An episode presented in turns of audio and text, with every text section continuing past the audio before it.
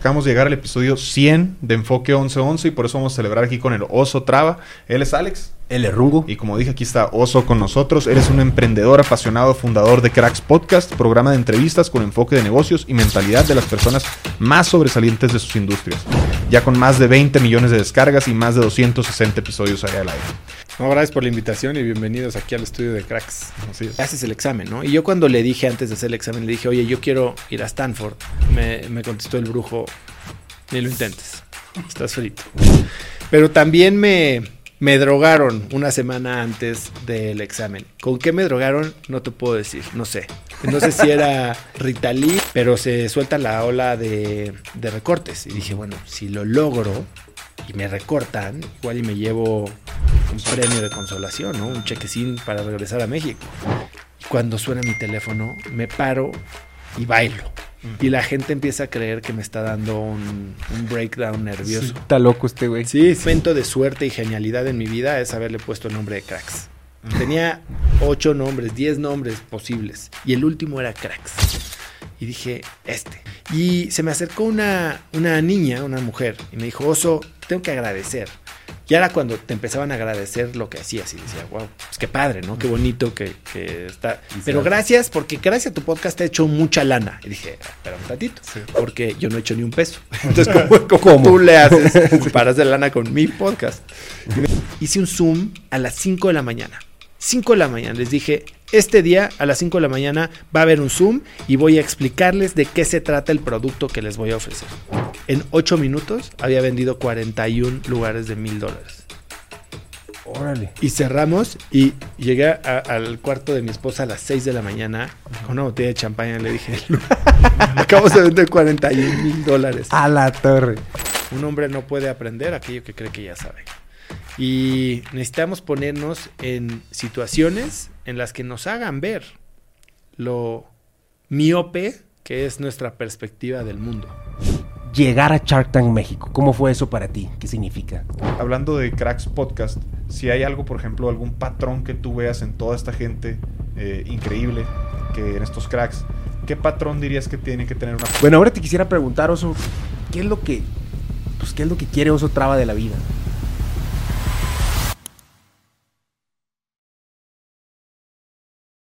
Antes de comenzar, les quiero platicar que analizando nuestras métricas, nos dimos cuenta de que solo el 7% de nuestros escuchas está suscrito al canal. Esto quiere decir que de las miles de personas que ven nuestro contenido, solo 7% le picó al botoncito de suscríbete en YouTube y de follow en, en Spotify. Esto es importante porque al picarle a ese botón y suscribirse a nuestro contenido es la forma de demostrarnos su interés por lo que hacemos. Significa que quieren que sigamos esforzándonos, trabajando y creando la comunidad de gente de 11. Recuerden que el objetivo de nuestro canal es sembrar semillas de grandeza en la mente de otras personas. A través de entrevistas con las personalidades más exitosas de su industria, entrevistas amenas y casuales, donde nos comparten su forma de pensar y ver la vida, conocimientos aprendidos a través de su trayectoria. Hasta el momento ya aprendimos de personalidades como José Antonio Díaz, el socio fundador de Cafenio, Oscar Valdés, campeón del mundo de box, Terry Gutiérrez, la directora de Rappi México, Alfonso Lira, el fundador de Mochomos, Arnoldo de la Rocha, socio fundador del Pollo Feliz, Gilberto Robles, fundador de Abarrey, Diego Cota, fundador de Los Arbolitos de Cajeme, las historias exitosas de Tufesa, Lloreme, Liga Mexicana del Pacífico, entre muchísimas otras más. También desciframos los mejores libros porque al igual que las entrevistas, tienen enseñanzas, conocimientos y estructuras mentales de los autores que podemos identificar para utilizar en nuestras vidas. Así que si les interesan los negocios, las historias de éxito y el crecimiento personal, apóyennos suscribiéndose al canal. Lo único que tienen que hacer es en YouTube buscar el canal de Enfoque 1111 y picarle al botoncito que dice subscribe y en Spotify al que dice follow. Es completamente gratis y es lo que nos permite seguir trayendo a más personas de 11. También, si nuestro contenido te gusta, no olvides seguirnos en nuestra cuenta de Instagram como enfoque 11.11. Por ahí estamos en contacto para lo que sea. Volvemos al capítulo.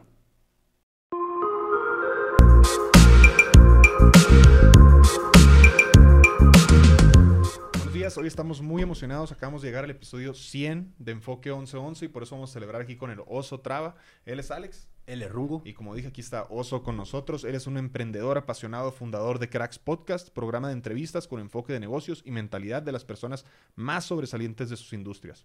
Ya con más de 20 millones de descargas y más de 260 episodios allá al aire. Tiene un MBA en Stanford, es conferencista internacional, es autor de su libro Haz lo que importa, que ya sacamos de hecho un episodio de él, los invitamos a verlo. Es un inversionista reconocido, eh, liderando su fondo de Venture Capital llamado Cracks Fund y más recientemente como tiburón el popular programa Shark Tank México. También es fundador de Dumo Labs, empresa de nootrópicos que aumentan el enfoque y la concentración. Es presidente de Abocado Wellness Marketing, agencia especializada con clientes internacionales AAA, como lo son PepsiCo y Reebok.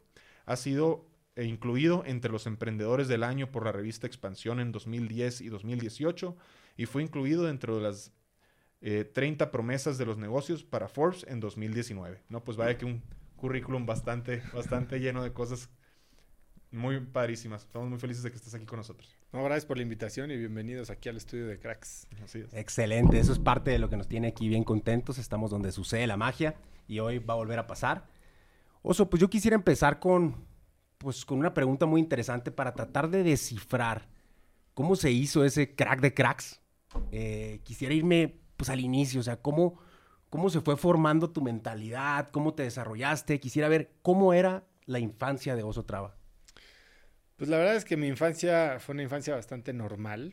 Eh, yo viví en la Ciudad de México, crecí, tuve la fortuna de que mis papás, aunque nunca hubo una condición financiera muy sobrada en mi casa, siempre hicieron lo que se necesitó y tuve el apoyo también de, mis abuelos para estar en muy buenas escuelas. Entonces, desde chiquito yo asistía a escuelas en donde, y, becado y demás, donde la gente que me rodeaba era gente de familias, pues, con mucha influencia y muchos negocios muy grandes eh, en México.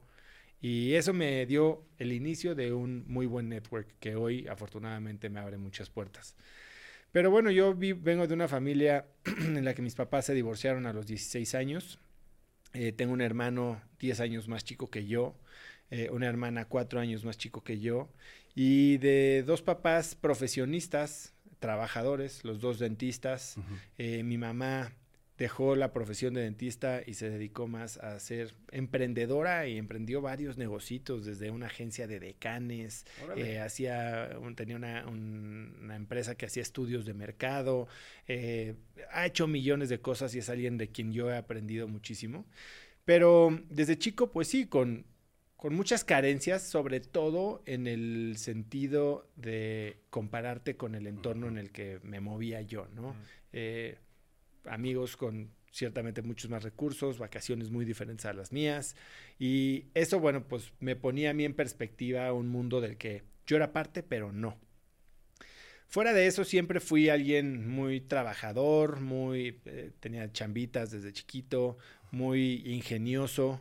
Eh, de hecho, mi mamá también por eso me dijo un día que tenía que yo ser ingeniero. Y siempre me sembraron esta idea de escalar la escalera corporativa, tener un, un trabajo de buena reputación y hacer lana. Y así, así fue mi infancia. La verdad es que yo tenía muy claro a dónde quería llegar. Y entonces cuando escogí mi carrera, me fui a una carrera que me pudiera abrir puertas. Eh, durante la carrera sabía que si quería hacer una maestría tenía que desarrollar mis actividades extracurriculares y fue presidente de mi carrera. Eh, y después, qué tipos de trabajo tenía yo que tener para acceder a esta maestría que en turno me abriría las puertas a este gran trabajo eh, reputable que, que yo tenía que conseguir y en el que iba a ganar muy bien, que era trabajar de banquero en Nueva York. Y hacia allá me fui. Ok, entonces tú desde pues más o menos joven ya tenías como un mapa hecho de, a ver, para yo quiero llegar acá, entonces voy a hacer esto y luego voy a hacer esto y voy a ser un banquero en Nueva York. ¿Cómo pudiste obtener eh, primero esa beca en, en, o cómo llegaste a poder estar en Stanford, que es una escuela de tanto prestigio, tan difícil de entrar? Y de ahí, ¿cómo fue ese camino hacia, hacia lo que sigue? Bueno, para entrar a Stanford, la verdad es que yo no sé si fue suerte o una mala decisión de la administración, pero yo tomé, a ver, para entrar a cualquier maestría, al menos así era hace 15, 17 años, eh, tenías que prepararte para hacer un examen que se llamaba el GMAT. Y ese era como el primer filtro. Y tenías que tener un GMAT alto. Y este GMAT tenía dos compuestos, el compuesto numérico y el compuesto verbal. El verbal, para los foráneos o los extranjeros, eh, se les complicaba mucho en temas de inglés. Yo les decía que yo había estado en muy buenas escuelas de chico y mi inglés nunca ha sido un problema para mí. Pero la parte numérica, a pesar de que yo era ingeniero industrial, no, no era mi fuerte, nunca he sido un genio matemático. Y entonces tomé un curso con alguien que le llamaban el brujo de la condesa, que era un gringo eh, muy raro, muy, muy raro. El ¿Qué se dedicaba a eso? Que se dedicaba a enseñar, a dar cursos los martes y los jueves en la tarde en su casa en la colonia Condesa.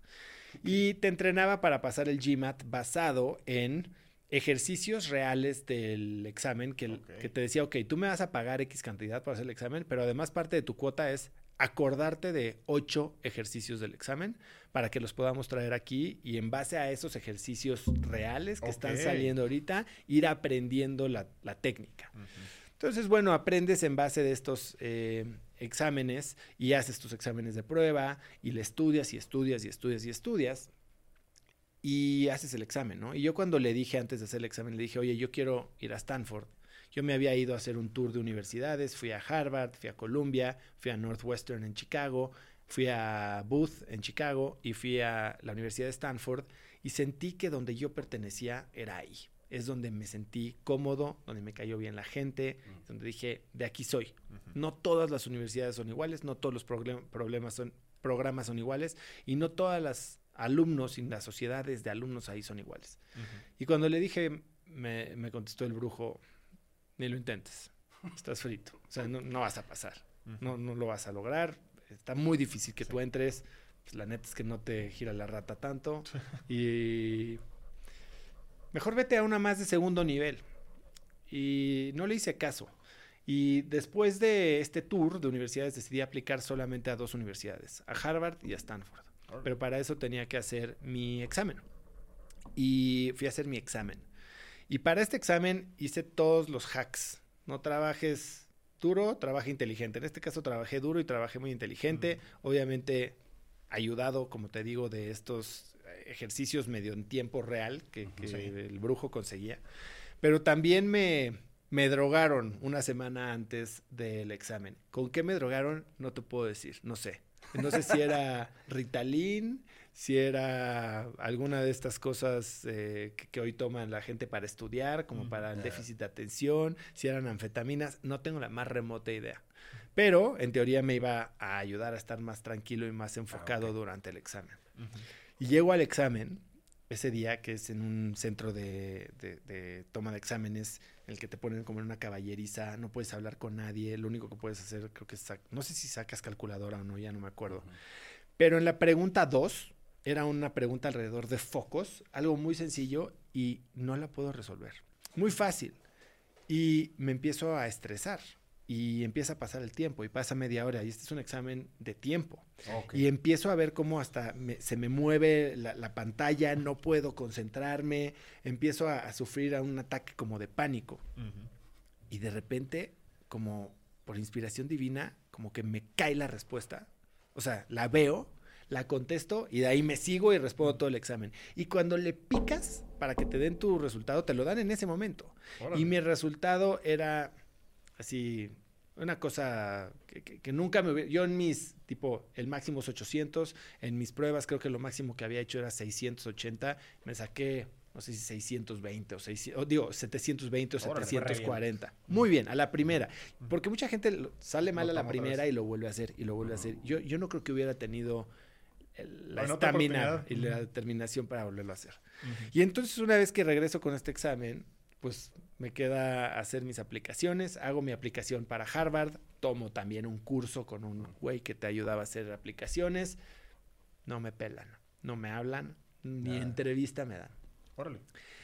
Y para la entrevista de, para la aplicación de Stanford, voy con el brujo la noche antes, obviamente basándome en la que, las que ya había hecho de Harvard.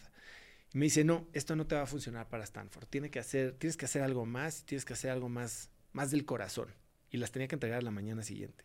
Y en ese momento me pongo a escribir una, en- una- un ensayo que se llamaba ¿Qué es lo que más te importa y por qué? Y mando la aplicación. Y total que llega el momento de las entrevistas, no me han hablado de entrevista, le hablo a una persona que estaba muy conectada con la Sociedad de Alumnos de México y me dice, déjame ver qué pasó.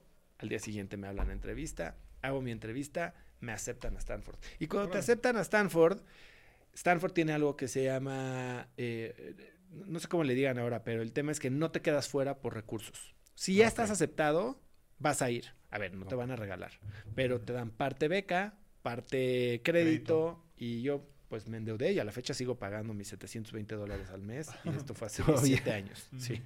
Eh, Oye, o sea, ¿Y ahí nomás llegué? me salió una pregunta de cuando estás platicando que el brujo, ese famoso experto, ese personaje medio raro, ¿no? Con el que te encuentras tú para que te ayude a llegar a tu sueño. ¿no? Steven, se llama Steven Wolf. No sé si siga vivo o no.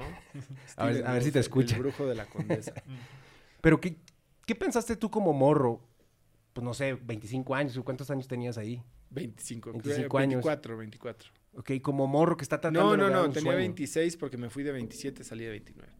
Ok, pues 26 años, igual estás joven tratando de lograr un sueño que ya sabes que está complicado. Y el experto llega y te dice, viejo, no, no es para ti, ni, ni trates. O sea, ¿qué pasó por tu cabeza en ese momento que te hizo tratar? No lo oí. Es que para mí era eso o no hacía sentido. Ok. O sea, para mí no, yo no me iba a ir a una maestría por, a ver, no tenía la lana como para, para irme a una maestría de turista. Tenía que ir para aprender, sí, pero te voy a decir la verdad. O sea, yo quería el papel. Eh, y un papel de una universidad de medio pelo no vale lo mismo que un papel de una universidad de Stanford. Al grado de que hoy me lo volvieron a decir. Alguien, Así. que no te voy a decir quién, pero hablando de un entrevistado que voy a tener pronto, me decían, es que queremos una entrevista contigo porque tal persona ya lo entrevistó, pero la verdad es que él no fue a Stanford y se nota. Ah. Así me lo dicen hoy. ¿Se Ah, notará o no? No tengo ni idea. Pero Pero perception is reality. La, ajá, la, cre- la Exacto. credencial que te da, la credencial que te da el papel de mira, aquí está y yo lo hice y, y pues a perspectiva, pues como dices, pues significa muchas, muchas cosas para mucha gente. Oye, entonces, pues tienes esa oportunidad, logras estar en Stanford, pues te va bien y todo el rollo, y llegas a este puesto e- en, banco en Nueva York. ¿Cuál era la expectativa y, y- y- y por No. qué pivotea tanto el camino? Bueno, la expectativa es ser el rey del mundo. O sea, cuando vas a una maestría de estas, te inflan a creer que eres Don Juan Camaney, papas fritas. El mundo debe de agradecer la fortuna de que hayas caído aquí. De que naciste. Sí, sí, sí, no, bueno, o sea, benditos todos los que se cruzan en tu camino. Eh, y la verdad es que la realidad es bien diferente, ¿no? O sea, sales tú sintiéndote Don chingón. Bien empoderado. como dice mi amigo Jorge Rosas, Mr. Chingerson. Y este. Y llegas y te das cuenta que eres el chalán del, del becario que lleva tres veranos de becario y al que le sacas seis años, ¿no? Porque él ya sabe de qué se trata la chamba y tú no. Sí, sí. Y, y es un golpe de realidad bien duro, ¿no? O sea, porque llegas tú queriendo, a ver, el lema de Stanford es eh, Change lives, change organizations, change the world. Y llegas tú a, a hacer A grunt work, Sí, o sea, a hacer chalán de chalán. sí. Con maestría y con tu título y con tu cheque de 100 mil dólares al año, pero sigue siendo un chalán. Y eso para mí fue bien duro, ¿no? Porque sí vienes con un ego sumamente desarrollado. Y este bajón me costó mucho trabajo. Y más aún cuando a los poquitos meses o días de haber yo entrado hasta a, a trabajar al banco, se suelta la crisis financiera más grande de la historia. 2008, Sí. Mm, te tocó eso. estoy yo sentado en el banco y pues cataclismo global, ¿no? Sí. Entonces, si de por sí eh, los departamentos de compliance te tienen bastante bien vigilado y amarrado y no puedes hacer gran cosa, aquí más y los clientes obviamente tampoco querían hacer nada. Entonces el trabajo era simplemente como de, de explicar qué es lo que estaba pasando y poner pretextos de por qué su lana se estaba yendo a la basura. Entonces fue, fueron momentos frustrantes. El equipo con el que caí, mi jefe, eh, no, no, no, no veíamos ojo a ojo. Él era muy a la antigüita, muy celoso de la cartera que había construido, con debida razón, y yo que quería hacer y quería sentirme Gordon Gecko, eh, pues la realidad es que no, no estaba ahí, ¿no? Ok, y esa etapa, digo, viéndola desde afuera, este, está bien, pues bien interesante, porque sí es cierto, eso suena como el objetivo, ¿no? O sea, estar en una empresa como esas, y luego en una ciudad como esas, y luego habiéndote graduado de una maestría en una universidad así, es el sueño, ¿no? De muchísimas personas, incluidas tú. Pero ya que tú tienes ese choque de realidad y te encuentras con que no era como pensabas que iba a ser, ¿qué sigue? O sea, ¿qué, qué pasa por tu cabeza? Huir. Huir. Porque ganaba yo no mucha lana ya en perspectiva. Ganaba buena lana comparado con lo que yo ganaba antes. Pero así gastaba. En, Sí, Nueva, en York Nueva York. son 50% de impuestos, pagaba 6.500 dólares de renta eh, y me la pasaba en el antro cuatro o cinco noches a la semana. Entonces, no estaba yo yendo a ningún lado. Y estaba yo convencido que tenía que renunciar. Y ya iba a renunciar. Pero se suelta la ola de, de recortes. Y dije, bueno, si lo logro y me recortan, igual y me llevo un Sí. premio de consolación, ¿no? Un chequecín para regresar a México. Y de suerte me cayó. El día que me corrieron, estaban corriendo, creo que ese día corrieron a cinco mil personas del banco y a mí no me hablaban, y no me hablaban, y no me hablaban. Y la gente lloraba. Y cuando suena mi teléfono, me paro y bailo. Y la gente empieza a creer que me está dando un, un breakdown nervioso. Está loco este güey. Sí, sí, sí. Yo, pero a ver, explícame cuánto me van a pagar. ¿Dónde firmo y cuánto me pagan?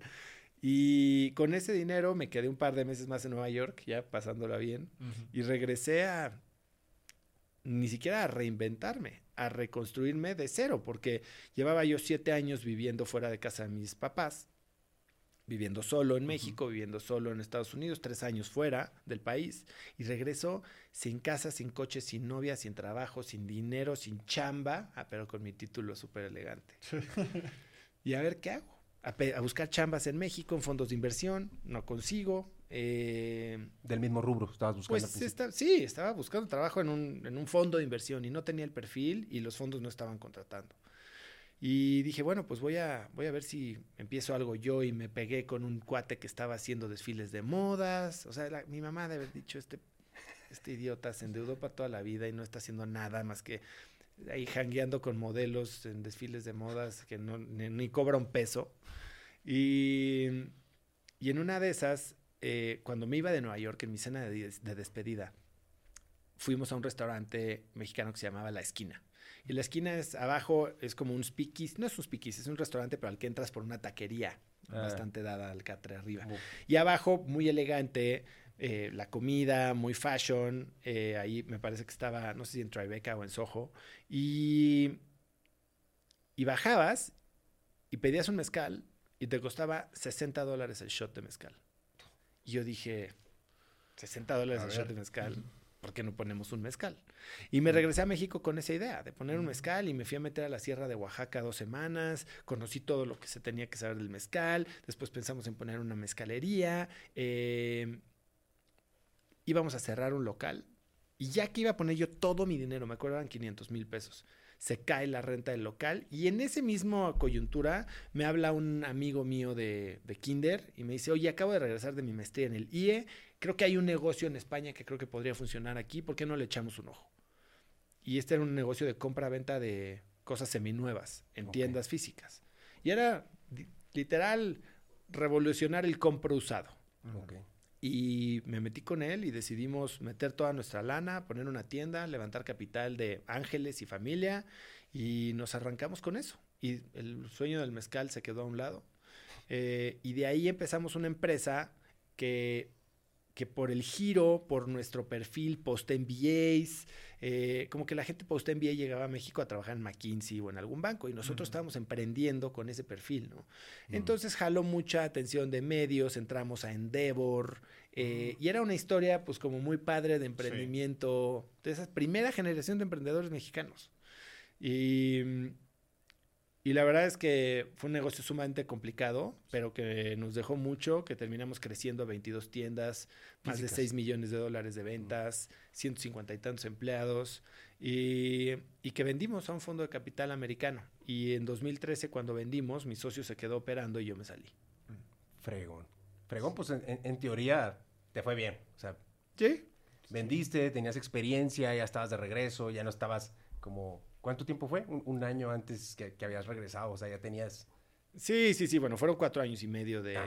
de, esta empresa, o tres años y medio. Ah, bueno, ya te habías establecido aquí en México otra vez de regreso. Sí, sí, sí. Bueno, ¿Y, eso, bueno, y eso te involucró mucho también en esto de los startups, me imagino, porque pues no había startups. Eh, me involucró en el ecosistema de emprendimiento, que en ese momento, pues, ¿quién, ¿quiénes eran los emprendedores? Eran los que eran los dueños de los gimnasios y las cadenas de tiendas y... Eso emprender. Sí. Y, después empezó esta segunda generación, ¿no? Adolfo Babatz con Clip mm. y, y Ángel con Albo y empezaron todos estos ya más tecnológicos. Y cuando salgo yo de lo mío es tuyo, que así se llamaba mi empresa, dije quiero volver a emprender, pero quiero volver a emprender de una forma más eficiente.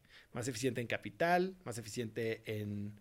No quería ni ubicaciones distintas, ni cientos de empleados, ni tener inventario.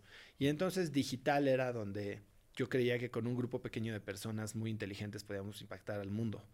Y no sabía en qué, en qué área. Y creo que ese fue uno de los graves errores, ¿no? No, no mm. verdaderamente fijarme en qué área había una oportunidad más grande y más bien la primera que me cayó y con la que conecté, que fue InstaFit, era una plataforma de ejercicio en línea.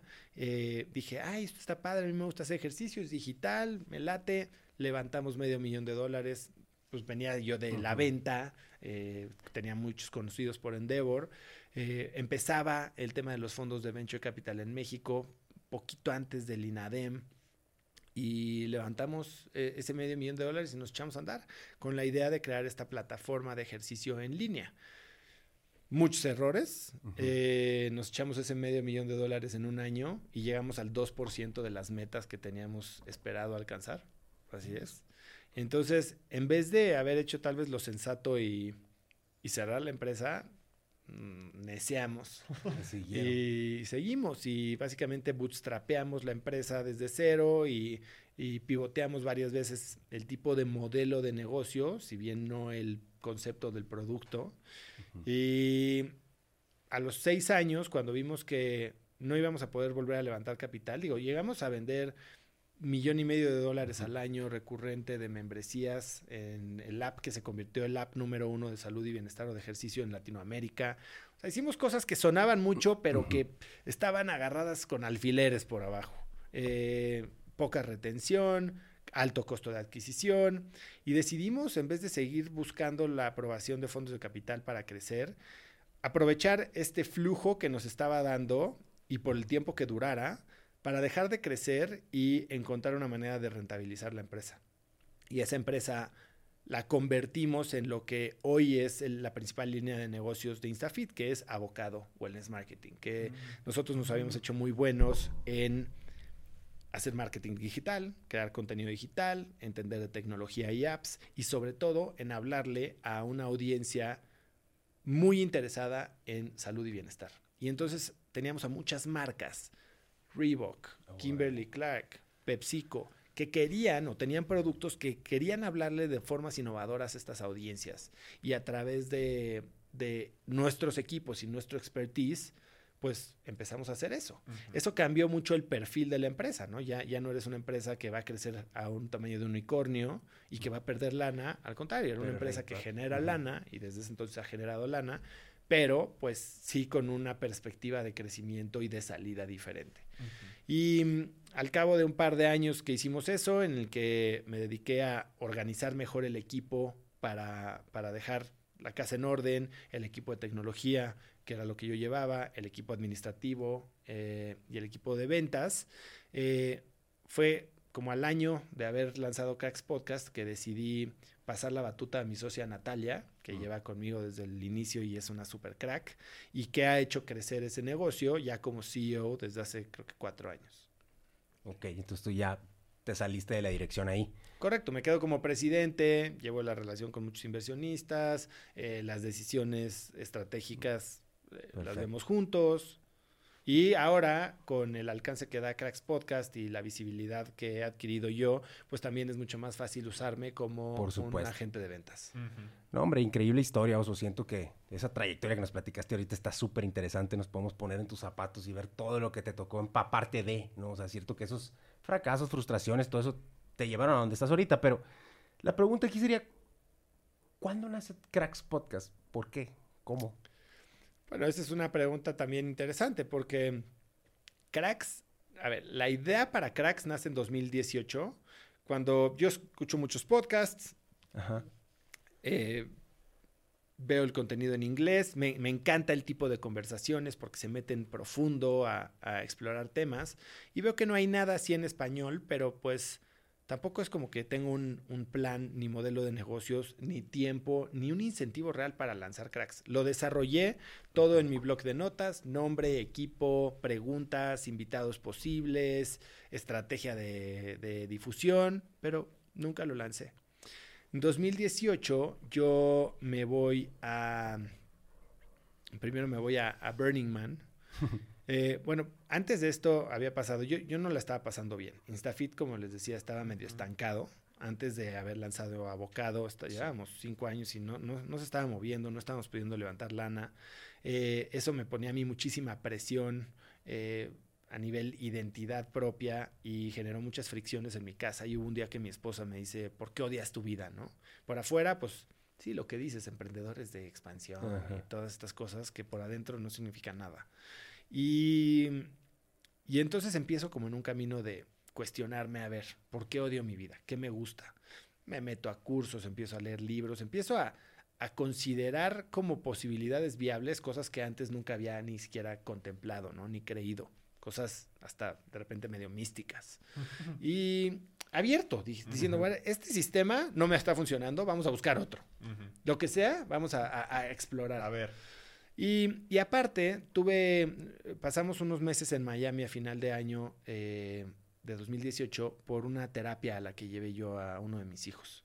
Y cuando regreso el 7 de enero de 2019 a la oficina de Instafit y tengo un día verdaderamente miserable en el que no veía ni para adelante ni para atrás, la empresa no estaba jalando, yo no tenía nada que hacer y venía de dos meses fuera y como que fue un shock para mí otra vez regresar a esta oficina que yo había construido y, no disfrutarlo. Dije, "Ah, tengo que hacer algo. Y volteé a ver el podcast y dije, vamos a lanzar tres episodios con la idea de vincularnos a nosotros o vincular a Instafit con gente que pueda medio que darle un poco de aura no sé, eh, atletas olímpicos, entrenadores personales, eh, atletas de parkour, y tener estas conversaciones, pero que les salpiquen un poquito de influencia a Instafit Mm. y, y que a mí me ayude a, a hablar de algo diferente que me interese y aprender. Y lo lancé, lanzamos tres episodios, porque se supone que tienes que lanzar tres episodios al principio por si a alguien le gusta que pueda escuchar otro. Y después dije, lo voy a lanzar, pues, ay, de vez en cuando, tal vez una vez al mes. Y después de lo que sentí, después de estos tres episodios, dije, no, tiene que ser uno a la semana y vamos a hacerlo bien para crear un hábito. Y desde ese entonces, pues van cinco años. Cinco años y un proyecto fregoncísimo que está impactando vidas a través de todo Empezando por la Latinoamérica, yo creo.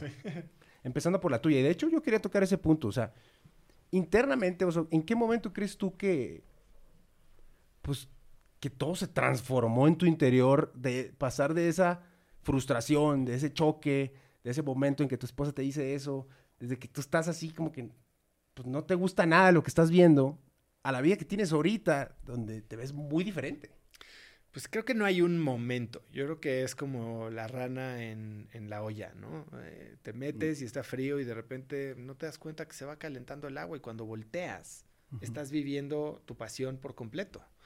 Eh, nunca tuve un plan maestro para esto. Ok. O sea, si hay un momento de suerte y genialidad en mi vida es haberle puesto el nombre de Cracks. Tenía ocho nombres, diez nombres posibles y el último era Cracks. Y dije, este. Y, y de ahí como que se facilitaron mucho las cosas, pero todo el primer año, todo fue inversión. O sea, y nunca tenía un plan ni de monetización, ni de construir empresas, ni de construir marca personal. Tal vez la marca personal sí la tenía yo en el radar, porque incluso hice la decisión consciente de ponerle Cracks Podcast con Nosotrava, no solo Cracks Podcast. Dije, quiero, sí quiero que, que- que- Que que es tenga mío. que ver conmigo. Y, y poco a poco lo empecé a disfrutar mucho, pero no fue hasta noviembre de ese año que una vez estando en Monterrey fui como conferencista a... Yo en dos, a finales de 2018 di mi primer, bueno, mi único TED Talk en Tijuana. Y en 2019 me invitaron a hablar en Inc. Monterrey. Y se me acercó una, una niña, una mujer, y me dijo, Oso, te tengo que agradecer.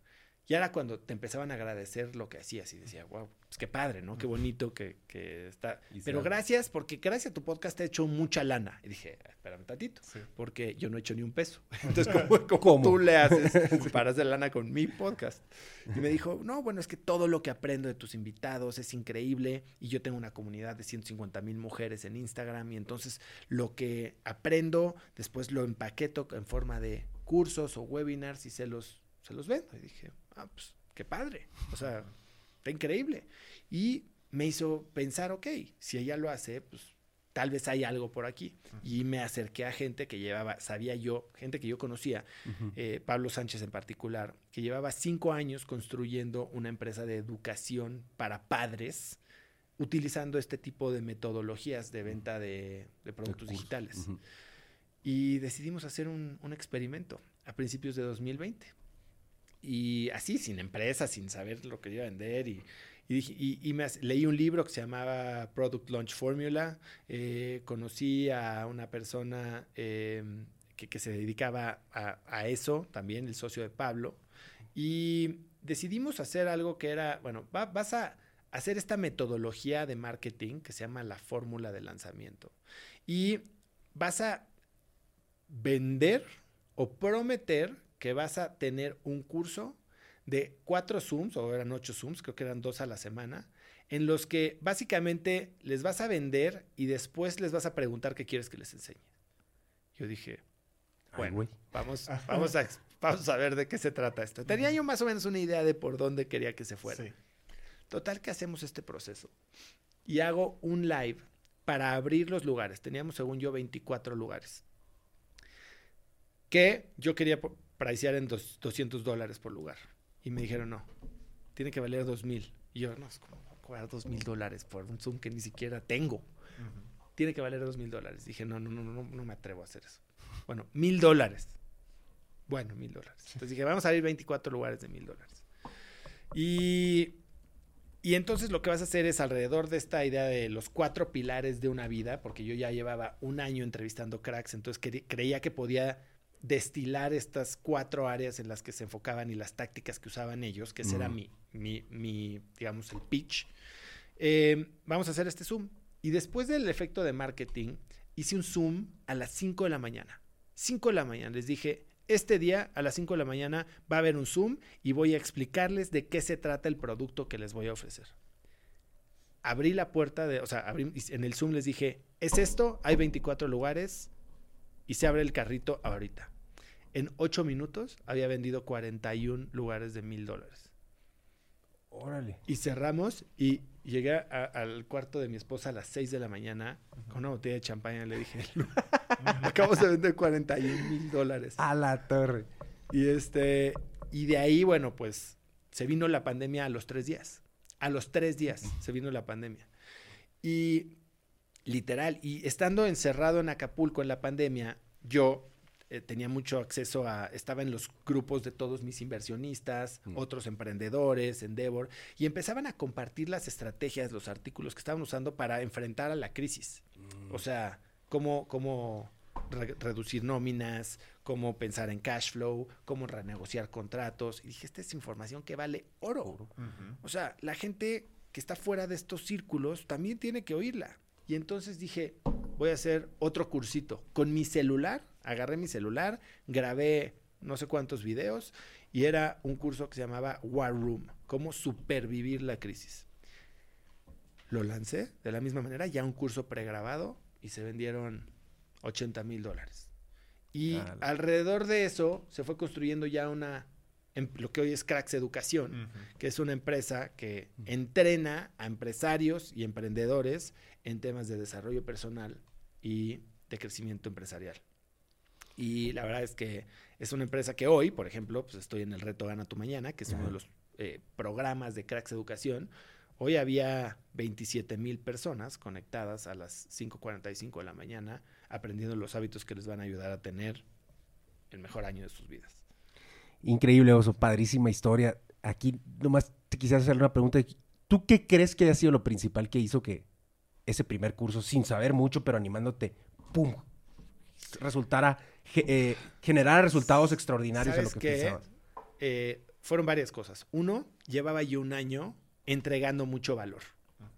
Y cuando le entregas valor a la gente, aunque no lo creas, la gente empieza a confiar en ti. Y entonces lo que yo estaba prometiendo, si bien yo no estaba seguro de mí mismo, que ese es el síndrome del impostor clásico, la gente sí.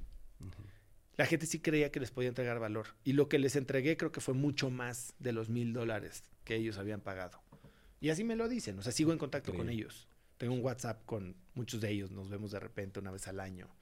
Eh, y, y que existía esta necesidad, ¿no? De, de acercar conocimiento real de la vida diaria de gente que está teniendo mucho éxito, que no soy yo. A ver, yo no soy el teacher, yo no soy el, el mentor, yo no soy el mago de Oz.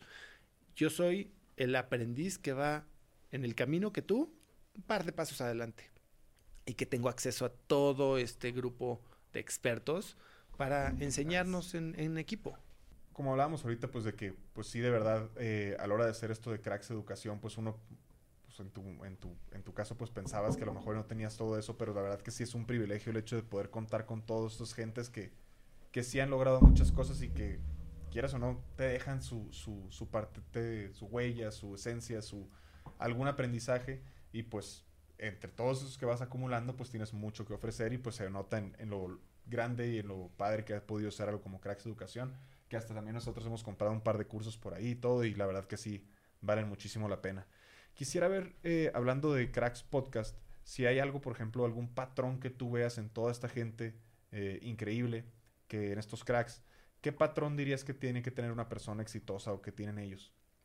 Bueno, para empezar, yo, no, no defino quién es un crack y quién no, ¿no? Y el éxito se define. Hay muchas personas que no tienen entrevista en, en cracks, que son muy cracks y que son exitosos en sus propios términos. Yo creo que sí hay algo que los identifica a todos, que de entrada, como yo digo, viven la vida en sus propios términos, no le andan pidiendo permiso a la gente para vivir como ellos quieren vivir y para hacer lo que quieren hacer. Pero alrededor de eso creo que tienen tres características en común, sin importar si es deporte, ciencia, entretenimiento inversiones, emprendimiento. Uno es que tienen, tienen rituales, tienen sistemas, o sea, sí tienen sus estructuras sobre las que construyen su vida, ya sea de cuidado personal, de aprendizaje, de análisis de inversiones, de detección de oportunidades. Y todo esto lo, lo, hacen de forma consciente, es decir, viven su vida de forma intencional. No vienen ahí al Chile y a ver qué se les ocurre hacer ahorita y eso pasa.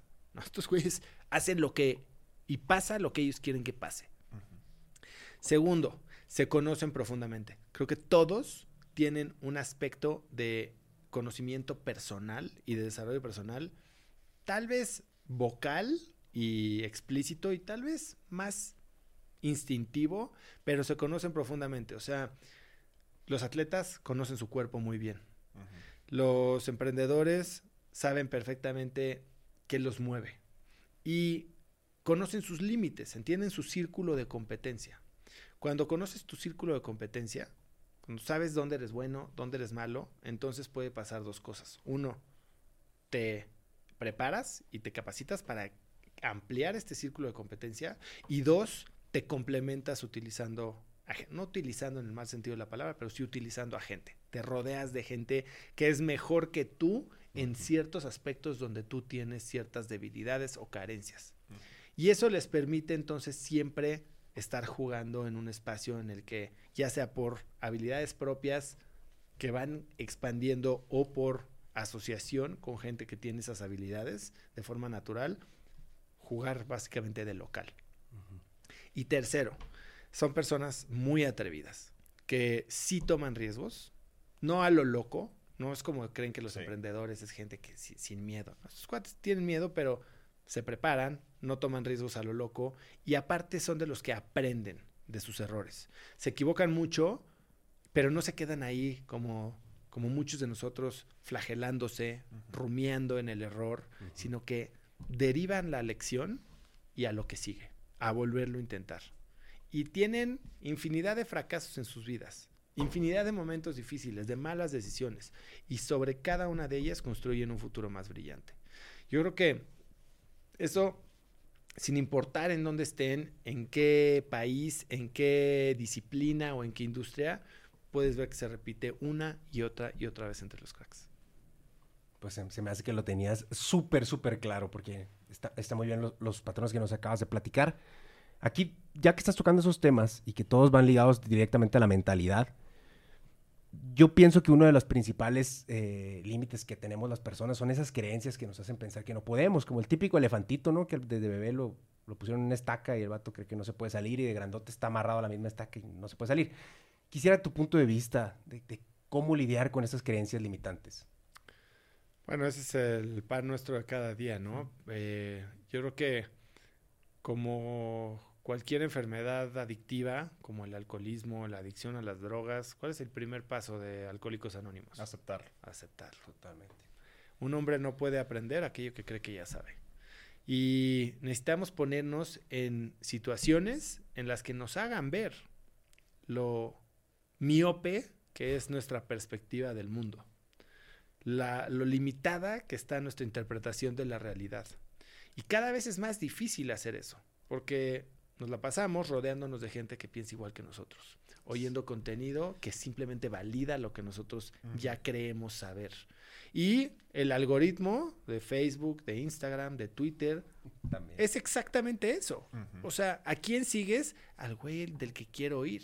Nunca voy a seguir al que opina de una forma completamente diferente de mí. Nunca voy a seguir al que creo que es menos que yo. Nunca voy a seguir al que creo que es me- menos inteligente o que es menos exitoso. Yo quiero aprender de los que son más. Y la verdad es que es bien difícil. Pero cuando lo haces, cuando te permites escuchar sin juzgar, sin emitir juicios, sin tratar de arreglar o de vencer un argumento y simplemente con entender, creo que te estás dando la oportunidad de ver el mundo de forma diferente. A ver, una entrevista como esta, en la que si estás haciendo bien tu chamba de entrevistador, te calles la boca, es una oportunidad dorada. Claro, está curada por la lista de invitados que tú determinaste como dignos de tu tiempo, ¿no? Y, y eso la verdad es que también es complicado, pero si pudiéramos tener una, ya es un mínimo un paso más adelante, pero si pudiéramos tener este tipo de conversaciones genuinamente interesadas, presentes, plenas, con gente que piensa diferente a nosotros, imagínate hacerle estas exactas preguntas de, oye, ¿cómo pensaste con alguien que tú crees que es un imbécil? Oye, igual y te das Ah, cuenta que no es tan imbécil. Igual te, te das cuenta que el imbécil eres tú. Oye, la verdad es que no había pensado en eso de esa manera. Porque todos tenemos debajo de nuestras actitudes, debajo de nuestro comportamiento, una pirámide tremendamente sólida de experiencias, educaciones, creencias que validan exactamente nuestro comportamiento, por más aberrante que parezca. Tú puedes agarrar a cualquier persona que haga cosas, no sé, un asesino, tal vez, un narcotraficante. En su mundo, él está haciendo lo que es correcto. Dada su, su, su realidad. Raúl Romero en su episodio de Cracks me decía, la verdad es verdad para quien la cree. Y entonces hay 8 mil millones de verdades en el mundo. ¿Cuántas de esas estás dispuesto a oír? Ya de ahí decidirás si la cambias o no, pero no puedes cambiar algo que, que no- que ni siquiera has visto. Oye, y quisiera eh, entrar, por ejemplo, ahorita entramos muy bien en creencias y, y es algo de que nos encanta hablar a nosotros, pero también creo que muchas veces son creencias que alguien nos implantó desde antes. ¿Cómo podemos nosotros trabajar en en escoger nosotros en qué creemos y no, y poder callar la voz que, de, de antes, pues como retirar esa estaca que en realidad el elefante podía. ¿Cómo podemos hacer esa parte de la ecuación? Bueno, definitivamente es un trabajo de desarrollo personal importante. ¿no? Yo creo que el, el, camino más directo al éxito profesional es el desarrollo personal. Y el desarrollo personal implica pues, esta primera fase de autoconocimiento, ¿no? Es eh, la realización de que por más que creemos que somos seres independientes y de libre albedrío, uh -huh. la verdad es que estamos operando desde un lugar de de sistema por default, el, sí. el, el llamado default mode, uh -huh. y que estas creencias implantadas por nuestro, nuestra sociedad, nuestra religión, nuestra familia, nuestro mismo idioma, porque el idioma en el que hablas tiene connotaciones diferentes para ciertos conceptos, como la muerte, como la mujer. Uh -huh. eh, entonces puedes empezar a, a cuestionarlos, ¿no? El proceso de cuestionar y de reemplazar creencias es uno que creo que sí requiere de muchísimo trabajo eh, de conciencia y que si haces acompañado se hace mucho más fácil, ¿no? Tener este tipo de sounding boards donde puedas tener conversaciones un poquito más filosóficas, alguien que te haga ver lo que tú por tus propios miedos o tu propio ego no te permites ver de ti mismo. Y después es también un sistema o un proceso más lógico, ¿no? Que, y de programación, hasta no sé si llamarle neurolingüística, pero de quitarle valor a través de comprobación real o de cuestionamientos reales. Martha Beck tiene un, un, proceso de cuatro fases que se llama The Work. Y básicamente cuando hay una creencia que no te está funcionando, te preguntas, ¿esto es real? Uh -huh. ¿Esto es real, real o nada más creo que es real? O sea, ¿cuál es la ciencia que lo respalda? ¿Esto me hace bien en mi vida? Y entonces empiezas a hacer estos procesos de cuestionamiento a las creencias que quieres debilitar, porque todo lo que creemos tiene un lado que lo debilita, uh -huh. si lo queremos ver. Y después empiezas a, o construyes una creencia que serviría a tus planes. Dime algo que creas hoy. Eh, que te limita. Está bueno. Eh, no sé, a lo mejor conseguir inversión es dificilísimo en Sonora. Conseguir inversión es dificilísimo en Sonora. Perfecto. Eh, ¿Es real? Pues, según tú. Según sí. yo.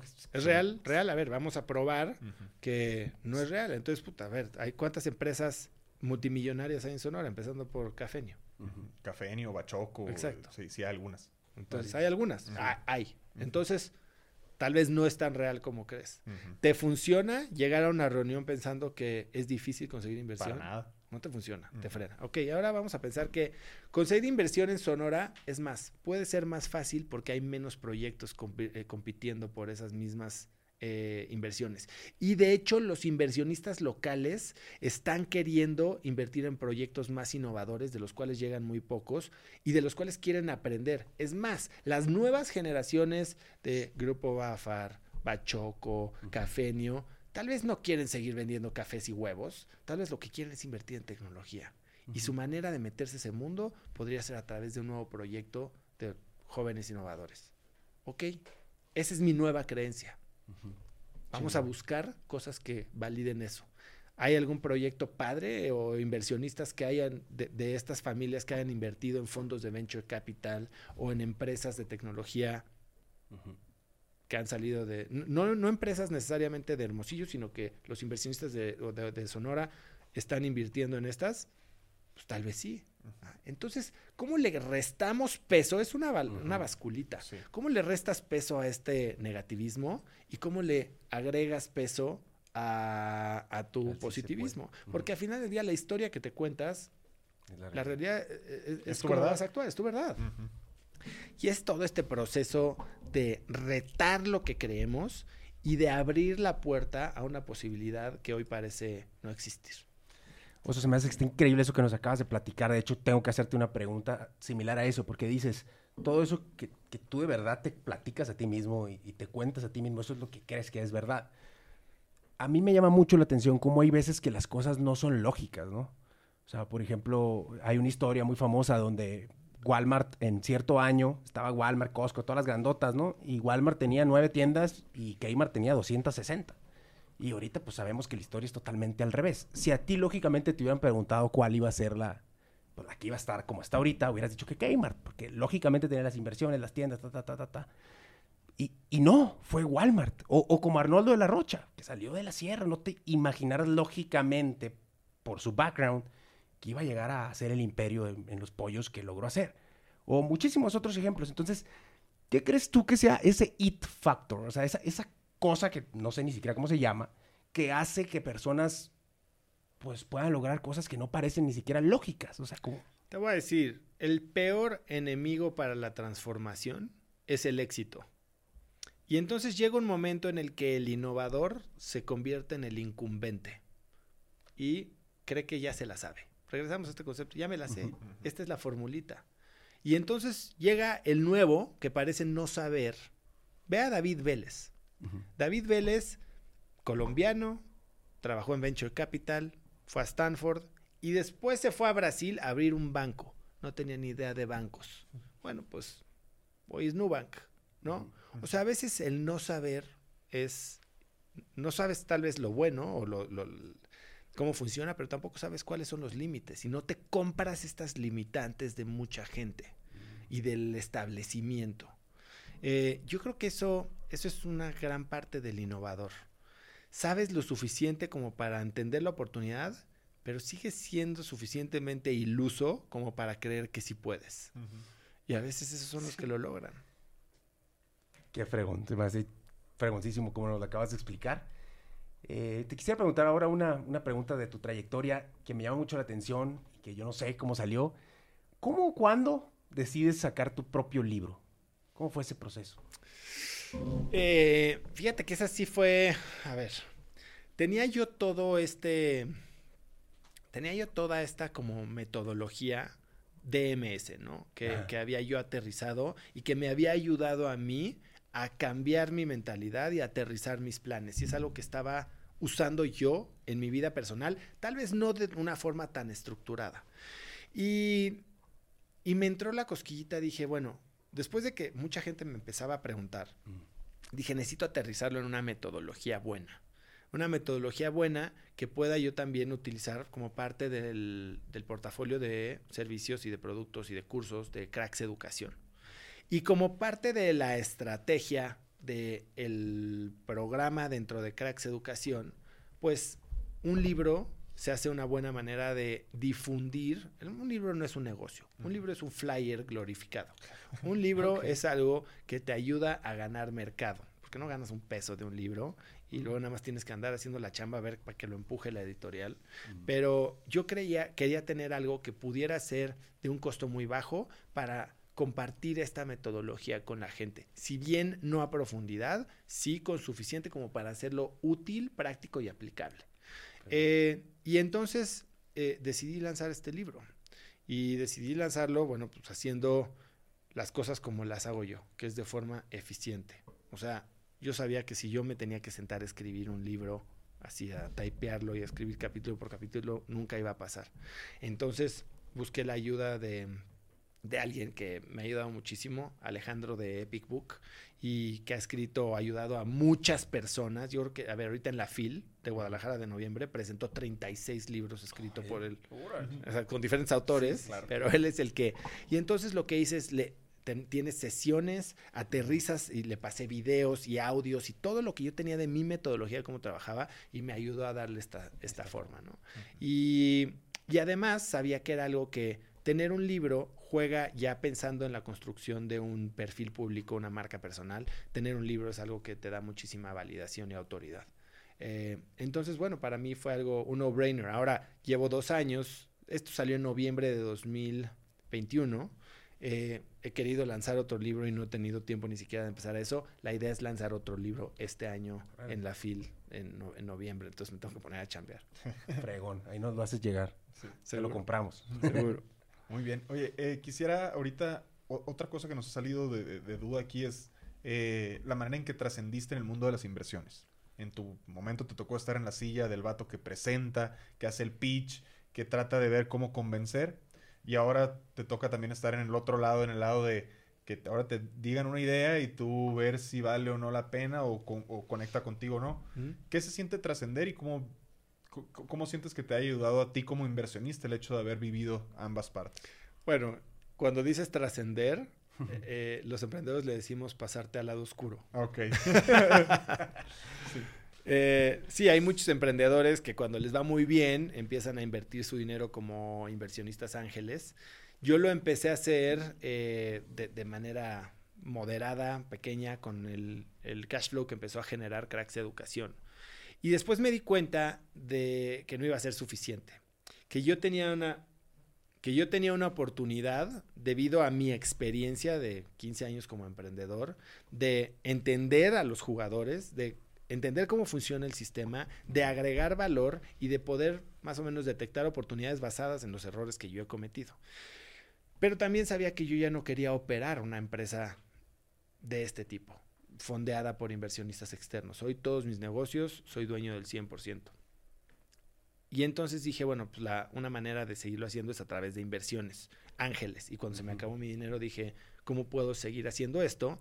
Además de brindarle acceso o ser un puente para gente que tal vez, como los empresarios de Sonora que quieren invertir o las nuevas generaciones, pero no tienen acceso a los grandes fondos de capital para que puedan entonces meterse. Y, y, si hay algo que yo he sido muy bueno, la verdad, en toda mi vida es en generar comunidad.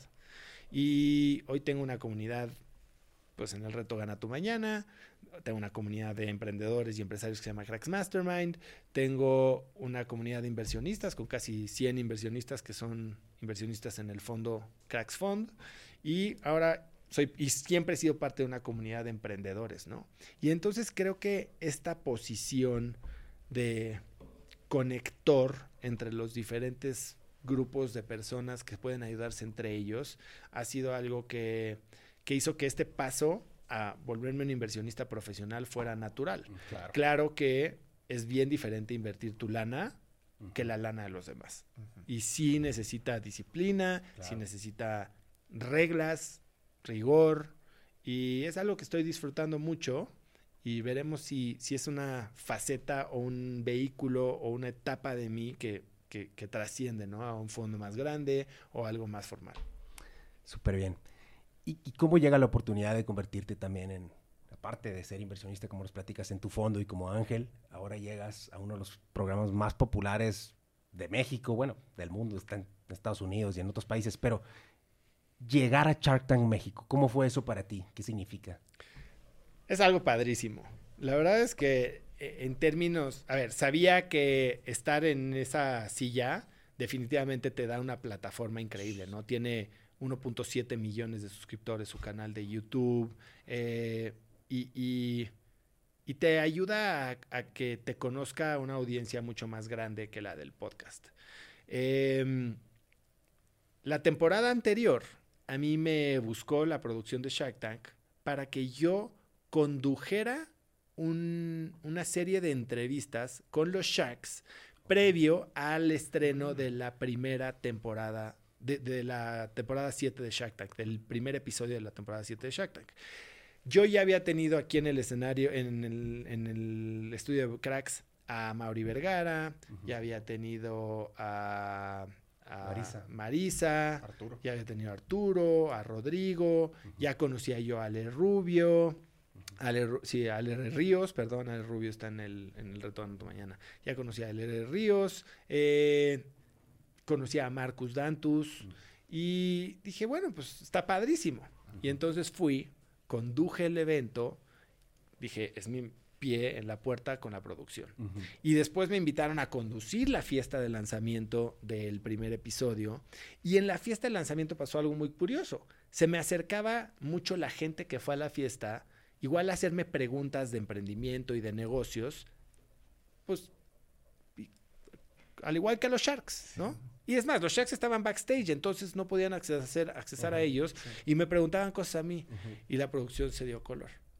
y, y, entonces después me buscaron para que hiciera unas cápsulas y les dije, no, yo no quiero hacer unas cápsulas, yo no quiero ser presentador de Shark Tank. Si quieres, invítame. y me propusieron. Me propusieron a la nueva producción, hubo un cambio de producción. Me propusieron para hacer. Ahora crecieron el número de Shacks, entonces en vez de ser cinco, eran nueve.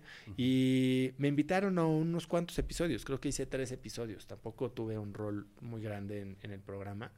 Pero fue una experiencia padrísima. Claro. Eh, estar ahí en la tele. Obviamente traes tu experiencia de inversionista profesional, porque los otros son. O, o la gran mayoría de los Shacks son Empresarios. empresarios sumamente buenos, muy inteligentes, eh, pero no, no manejan fondos inversionistas. de otras personas. Y tipo Carla, Ale Ríos sí tiene un pequeño fondo, yo tengo un pequeño fondo, eh, Marcus tiene un fondo, eh, pero entonces como que traes un perfil un poquito diferente Sí. de cómo analizas las inversiones. Y creo que eso hizo que la dinámica fuera muy bonita. Eh, yo aprendí muchísimo de los Sharks con los que me tocó estar, que fueron Marcus, Lichi, Amauri y Ale. Ah, con Marisa, como te digo, tengo una relación muy bonita, pero la verdad es que estuvo increíble. No, sí, de veras que sí. Ahí los invitamos para que vean todos los capítulos. Eh, otra pregunta aquí que tenemos es que pues sabemos que eres apasionado por el aprendizaje, pero que además te gustan pues hacer actividades como que te sacan un poquito de tu zona de confort, como por ejemplo corres maratones. eh, Corrí uno. Bueno, corriste un maratón, te, pues, pero te, hemos visto que te metes en tinas de hielo y subiste de lista y con- congelado y... ¿qué, onda? ¿Por qué haces todas estas cosas? ¿Qué es lo que buscas y qué aprendes de ti en estos procesos? Bueno, eh, hoy justo en el reto Gana tu Mañana hablábamos de, de exponerte a la incomodidad. Y creo que a mí me gusta mucho sentir que estoy empujando y retando un poquito esas creencias. Te voy a poner, eh, digo, los hielos, pues por hacerlo y entender los beneficios de salud que tiene, esa es una cosa. Pero cosas un poquito más serias como correr un maratón. Yo nunca creí que iba a poder correr un maratón. O nunca corrí nada. No tengo buena condición. Odiaba correr. Odio nadar. Odio andar en bici. O sea, ese tipo de cosas de fondo no me gustan. Y no me gustaban por una idea que yo tenía en la cabeza. Yo tengo una enfermedad en la sangre que se llama talasemia. Que hace que mi hemoglobina es, es deficiente, vamos a decir. O sea, tengo glóbulos rojos eh, pocos, escasos y, y chiquitos. Entonces no oxigeno bien. Y dije, pues claro, ¿Cómo? por eso no, no tengo buena condición, entonces lo tachamos de la lista, no hay bronca, nunca lo voy a hacer. Y, y de repente me pasan cosas que me hacen retar este tipo de, creencias, ¿no? Eh, estaba yo en 2022 en una sesión con un consejo de Cracks Mastermind. Y uno de los miembros estaba estresado porque venía saliendo de una lesión, iba a correr el maratón de Chicago, él era corredor antes y durante la pandemia su empresa había sufrido mucho y como que para él correr Chicago era regresar y haber pasado el bache en todos los aspectos de su vida, ¿no? Y estaba muy estresado por eso. Y le dije, ¿sabes qué? Entiende cuáles son los parámetros con los que vas a medir el éxito. No quieres ganar el maratón, lo que quieres es sentir que ya regresaste a correr. Entonces, ve y termina el maratón. No te preocupes por hacer menos de tres horas y media, no te preocupes por hacer splits negativos, ve y hazlo y disfrútalo y nada más quítate en esta mala racha, pon una palomita y rómpela. Me dijo, puta, tienes razón, eso voy a hacer. Y después dije, chingada, ¿por qué no lo hago yo también? y le dije, yo no puedo correr, pero tal vez puedo caminar. Y si tengo, ¿cuántas horas tengo para terminar el maratón? Seis horas y media. Seis horas y media, si lo termino. Pues caminando, sí me lo aviento. Y entonces le dije, me voy a suscribir, al, me inscribí al maratón del año que entra. Es- lo corrí en 2022, en octubre. Yo lo corrí, le dije, lo voy a correr en 2023. Es más, mándame el día que se abra la inscripción. Y ese me, me lo mandó y me inscribí. Y dije, ahora pues ya estoy ensartado. ahora, ahora vamos a ver. Y lo voy a acabar. Ahora, lo voy a acabar, pero no voy a llegar como el borras, ¿no? Me voy a preparar. Y regresando a lo que hemos dicho, yo tengo acceso a los mejores entrenadores de México en muchas cosas. Y soy muy afortunado. Y sería un imbécil si no los uso. Le hablé a Tere Ambe. Tere Ambe entrena a gente que hace cross country de, de bici todo Estados Unidos, gente que hace Ironmans, Ultramans, este, todo este tipo de eh, montañistas. Le dije, Tere, a ver, no quiero ganar el maratón. porque Tere sabía que me iba a querer. Sí. No quiero ganar el maratón, quiero terminar Llegar. el maratón, nada más ayúdame a llegar más o menos bien. Y este, y me entrenó Tere, después me acerqué a una supernutrióloga, Aurora León, que me dio la nutrición el último mes, y me fui al maratón. Y en el proceso de, de entrenar, fui disciplinado en la medida de lo posible, pero sin también sacrificar tanto mi vida. ¿eh? Y, y entendí que uno no me disgustaba tanto correr que me- y que tal no era tan mal, o sea, el hecho de esta enfermedad tenerla no me hacía ser un, un inválido, ¿me entiendes? O sea, no estaba yo discapacitado, sí podía más o menos tirarle a... Dije, si hago menos de cuatro horas y media, me voy a sentir Usain Bolt, Sí. ¿no? Entonces, por eso voy. Y cuando fui con mi nutrióloga, que ya sabes que siempre te quieren hacer creer que, que puedes hacer cosas que no puedes hacer, me dijo, échate cuatro y cuarto. Le dije, estás loca, Aurora, o sea, no, no, no puedo. Total que ese día pues, arranqué y me sentía bien y fui acelerando, y fui acelerando y cuando volteé la cara tenía chance de hacer menos de 4 horas 10 y me aventé 4 horas 9 con 36 segundos y acabé sin lesiones, sintiéndome feliz, contento. En este proceso tuve la oportunidad de entrenar junto con mi hermana, que se apuntó, me dijo, ya hoy que va a ser el maratón de Chicago, me rifo Jalo. contigo, Órale. aunque ella vive en Cancún, y entonces de repente la veía y íbamos a correr juntos y nos estábamos compartiendo qué tenis y que... Y estuvo padrísimo. Ujú. y, y la verdad es que creo que no va a ser mi último maratón.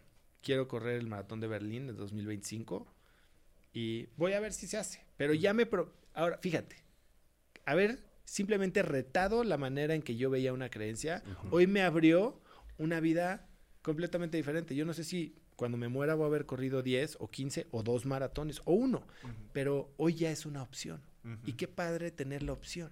Simplemente poder decidir es increíble. Ujú. El Iztaccíhuatl subimos con Cracks Mastermind del Nevado de Toluca hace de dos años y me partió el queso. O sea, dije, nunca más. Esto iba a subir el lista dos semanas después y lo cancelé. Dije, no, esto no se puede. Y después dije, bueno, si ya entrené para el maratón, pues igual y más o menos, y pude, igual y también puedo subir una montaña. Y entonces dos semanas después o tres semanas después subí el lista. No es juego, ya conté mi experiencia Sí. en, el- en- en mi episodio. Pero bueno, la subí, vi que no me gusta, no la voy a volver a subir, pero, pero ya no me cuentan. A mí Exacto. lo que me gusta, y he hecho miles de cosas, he probado de todo, he viajado, ido, me he equivocado, pero a mí no me cuentas de qué se trata, yo lo pruebo. y si te digo que no me gusta es porque ya lo probé. Porque creo que no se vale decir que no te gusta cuando no pruebas. Es cierto. Eso le digo a mis hijos. A ver, si no lo pruebas, no puedes decir que no te gusta esa comida. Pruébalo y luego, me, luego te quejas. Y válido, pero ya, ya que Pero sabes. ya probaste. Estas ideas que te haces tú o que alguien te mete en la cabeza, no. No se vale. Chingón. Sí, ahí los invitamos a que vean cómo le fue en el lista. Yo ya lo vi, está muy interesante. Sí. Bueno. Aquí me fui con Tavo. Aquí fue Tavo ya lo también. andábamos perdiendo en las alturas. Bueno, ahora te quisiera preguntar, Oso, ¿qué es lo que, pues, qué es lo que quiere Oso Traba de la vida? Esto, disfrutar. No, no pido más. Eh, como digo, yo, yo mi vida la he vivido en cuatro olas. La primera, ser niño, de los 0 a los 20. La segunda, ser profesionista, de los 20 a los 30. Terminó en Nueva York. La tercera, y en esa buscaba lana. La tercera, de los 30 a los 40, ser emprendedor, y ahí buscaba reconocimiento, validación, admiración. Y la verdad es que cuando tenías reconocimiento, la verdad adentro no había nada. Y la cuarta, que espero que dure para el resto de la vida, es en la que busco simple realización. Busco que cuando me despierte tenga un genuino motivo para decir, qué emoción, caray. Gracias. Y hoy me desperté y dije, "Ay, voy a grabar con Startupeable, voy a grabar 11-11, después voy a grabar otro episodio de Cracks, en la tarde me voy a Cancún. Eh, o sea, está toda madre. Sí. Chingón. En la mañana le hablé a 30 mil personas sobre meterse, meter las manos a los hielos, me siguen doliendo las manos. Este, está padrísima mi vida. Sí. Entonces, ¿qué quiero? Que siga así. Y que mis hijos sean felices y que estar para ahí para ellos y que, que me consideren alguien eh, a quien, quien los quiere, quien los apoya, que a mi esposa este, sienta que estoy ahí para ella. Eh, no mucho más. Está, está muy padre. Eh, bueno, un ejercicio o algo nuevo que quisimos hacer para celebrar este episodio número 100, eh, pues fue que nosotros normalmente le pedimos a nuestro público que nos compartan preguntas para hacerla a nuestros invitados. Mm. Esta vez le pedimos nosotros, en lugar de pedirle al público, le pedimos a pasados invitados que, te comparti- que nos compartieran preguntas eh, para ti y escogimos aquí unas, unas tres. Eh, la primera es de Giovanni Gallegos. Él es pitcher en las grandes ligas, es el, el pitcher cerrador de- del equipo mexicano. Y, y lo que él te pregunta es, ¿qué fue lo que más te motivó a perder ese miedo que existe para enfrentar tus sueños, aún sabiendo que todo podía salir mal? Que las cosas estaban suficientemente mal. Creo que el dolor es un gran motivador. Y cuando es con lo que le dicen tocar fondo a veces, y yo trato de ayudar a la gente a tocar fondo sin estar ahí, ¿no? Visualizarse cómo se ve una vida de inacción y de conformismo proyectada a 10, 15, 20 años. Y a veces dices, ay, güey. Y la reacción es tan dura que te pone en movimiento. Hay veces que imaginártelo no es suficiente y lo tienes que vivir. Y para mí el hecho de que mi esposa me haya dicho, oye, ¿por qué odias tu vida? Y que me haya puesto en perspectiva que estaba a punto de perder lo más valioso que tenía, definitivamente te hace reconsiderar la manera en la que vives. Totalmente. Muy bien. Ahora Omar Canizales, que él es expresidente de la Liga Mexicana del Pacífico de Béisbol y actual asesor adjunto de la presidencia de Cibacopa, la Liga de Básquetbol Profesional. Dice, ¿en qué le recomiendas enfocarse a las personas que han hecho diferentes esfuerzos y, a que, y que a pesar de su trabajo e inversión no han podido obtener resultados económico- económicos satisfactorios? Híjole, eso es bien difícil, porque a veces parece que estamos tirando con escopeta, ¿no? Y por aquí, le cambiamos por acá, y nos hace pensar, y yo fui así, cambié de carrera muchas veces, y a veces te hace pensar, híjole, si solo me hubiera quedado en un lugar, tal vez por el tiempo simplemente ya estaría teniendo los resultados, ¿no? Si hubiera seguido una carrera, ya hubiera subido la escalera corporativa y y la verdad es que ese es un camino. Si estás contento con ese camino, está bien. Pero el otro camino de explorar, creo que también es muy válido, ¿no? O sea, David Epstein tiene un libro que se llama Range, que si lo comparas contra el de Malcolm Gladwell de Outliers, de 10.000 horas de enfoque, contra la teoría de Epstein de tener amplitud y poder ganar experiencia amplia que después combinas para hacerte único, creo que yo soy más partidario de esta segunda. El tema es que, como dice Steve Jobs, los puntos solo se conectan hacia atrás, ¿no? Y solo vas a saber si, si tuviste éxito cuando dijiste, ah, claro, pues es que yo hacía comerciales desde chiquito y entonces no me da miedo estar en una cámara. Ah, claro, es que yo siempre fui bien preguntón. Ah, claro, es que trabajé en finanzas. Ah, claro, es que tengo una maestría. Ah, claro. Y hoy, que podrías decir que soy youtuber, todo eso hace sentido. Porque no hay youtuber como yo. O no hay podcaster como yo. O no hay venture capitalist como yo. Porque un venture capitalist tal vez no tiene mi podcast. Porque un podcastero tal vez no tiene mi maestría. Porque... Y entonces, yo creo que hay que empezar a, a hacer conciencia de todo lo que has hecho. Porque dices, has tenido muchos intentos. Y a veces creemos que estamos empezando de cero, ¿no? Dejo uno y empiezo otro y entonces borrón y cuenta nueva. Nunca es borrón y cuenta nueva. Siempre estamos empezando de algo, de aprendizaje. Si lo hiciste, regresando a lo que me decías, ¿qué tienen los cracks? Se equivocan, pero registran el error y derivan una lección.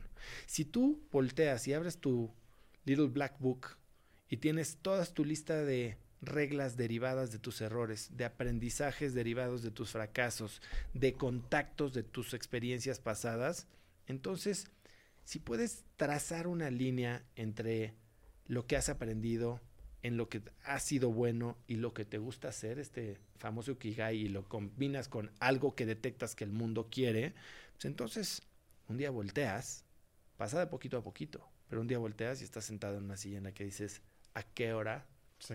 me bendijeron tanto? Fregón. Eh, la última pregunta de, de nuestros ex invitados es de Pepe Díaz, que es socio de Cafenio y pues un entrevistado en común de, de ambos, de tanto tu programa como el nuestro. Y él lo que te pregunta es, ¿hay algo eh, que en su momento deseabas mucho y no lograste conseguir o alcanzar y ahora agradeces el no haberlo logrado? Sí, claro. Eh, mi contrato en Goldman Sachs. Eh, yo cuando llegué a Stanford yo tenía la meta de trabajar en Goldman Sachs, que es el banco de inversión más importante del mundo, ¿no? El más prestigioso. Y conseguí un trabajo de verano en Goldman Sachs eh, durante el verano de 2007. Y trabajé en Miami, trabajé en Nueva York. Y la verdad es que mi intención era que me dieran una oferta de tiempo completo. Y ese era mi sueño. Yo, haberme ido a Stanford y trabajar en Goldman Sachs, hubiera vivido en Miami, hubiera estado, wow. Termina el internado y me voy a hacer un segundo internado a Brasil. Y me acuerdo estar comiendo en un churrasco ahí solo un día y me hablan por teléfono y es la llamada de Goldman Sachs. Y yo pensé que era para darme la oferta. Y en ese momento me dicen que no me van a dar una oferta, que destaqué dentro de la clase del de, internship, pero que no pueden confiar en mí y que soy, que tienen la percepción de que soy una bala perdida, un luz canon, que voy a ser difícil de controlar. Y entonces que por eso están fuera. Eh, y hoy me alegro, me alegro muchísimo, porque me llevó a, a otro camino, un camino perseguí ese mismo camino con otro banco en el que no, no tenía yo el corazón y tal vez por eso decidí salirme y, y terminé como emprendedor y hoy estoy aquí. Entonces me alegro no haber tenido. Y creo que hasta lo llevo como, ¿sabes qué? Sí, tenían razón. No me iban a poder controlar. ¿Sabes qué? Sí, tenían razón. No soy material Goldman Sachs. Y a mucha honra. Excelente. A lo mejor no existiera este podcast y todo lo que has, logrado por acá. Bueno, ahora pues muchísimas gracias a nuestra gente 11 por compartirnos sus preguntas. Ahora ya llegamos a la última parte de nuestro programa, donde yo le hago una misma pregunta a todos nuestros invitados, que dice así. Para nosotros, del 1 al 10, son todas esas como habilidades, aprendizaje, ganas, inteligencia, diferentes características, que si nosotros ponemos todas, sacamos un 10. Pero nosotros creemos que hay algo extra, que si desarrollamos alguna de ellas de más, te puede llevar a tener una vida de 11. Para ti, Oso Traba, ¿qué es esa característica o habilidad que te lleva a ser una persona de 11? Yo creo que, y si entiendo bien tu pregunta, creo que algo que hago muy bien y que creo que es mi superpoder es conectar a gente que puede ayudarse entre ellos.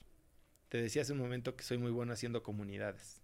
A veces una comunidad solo son dos personas, pero esta curiosidad genuina que tengo yo de conocer quién es la gente, qué saben hacer, qué les duele, cuáles son sus sueños y después unir esos puntos para que las cosas pasen, creo que es lo que me hace a mí ser diferente.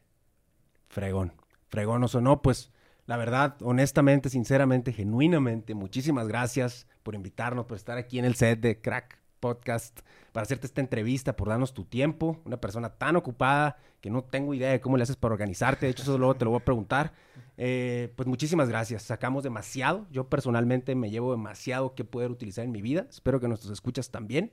Pues una vez más, muchísimas gracias por estar aquí muchísimas gracias a los dos y muchas felicidades por otros 100 episodios. Eso, así es. Eso, eso. Muy bien, pues los invitamos a todos a seguir la trayectoria de Oso, escuchar Cracks Podcast, a escuchar Enfoque 1111. Síganos y síganlo él también en sus redes sociales. Si les interesa patrocinar alguno de nuestros episodios, mándenos mensaje, contestamos prácticamente todos. Suscríbanse al canal de YouTube, que recuerden que un subscribe a ustedes no les cuesta nada y a nosotros nos ayuda a traer este tipo de grandes personalidades aquí con nosotros.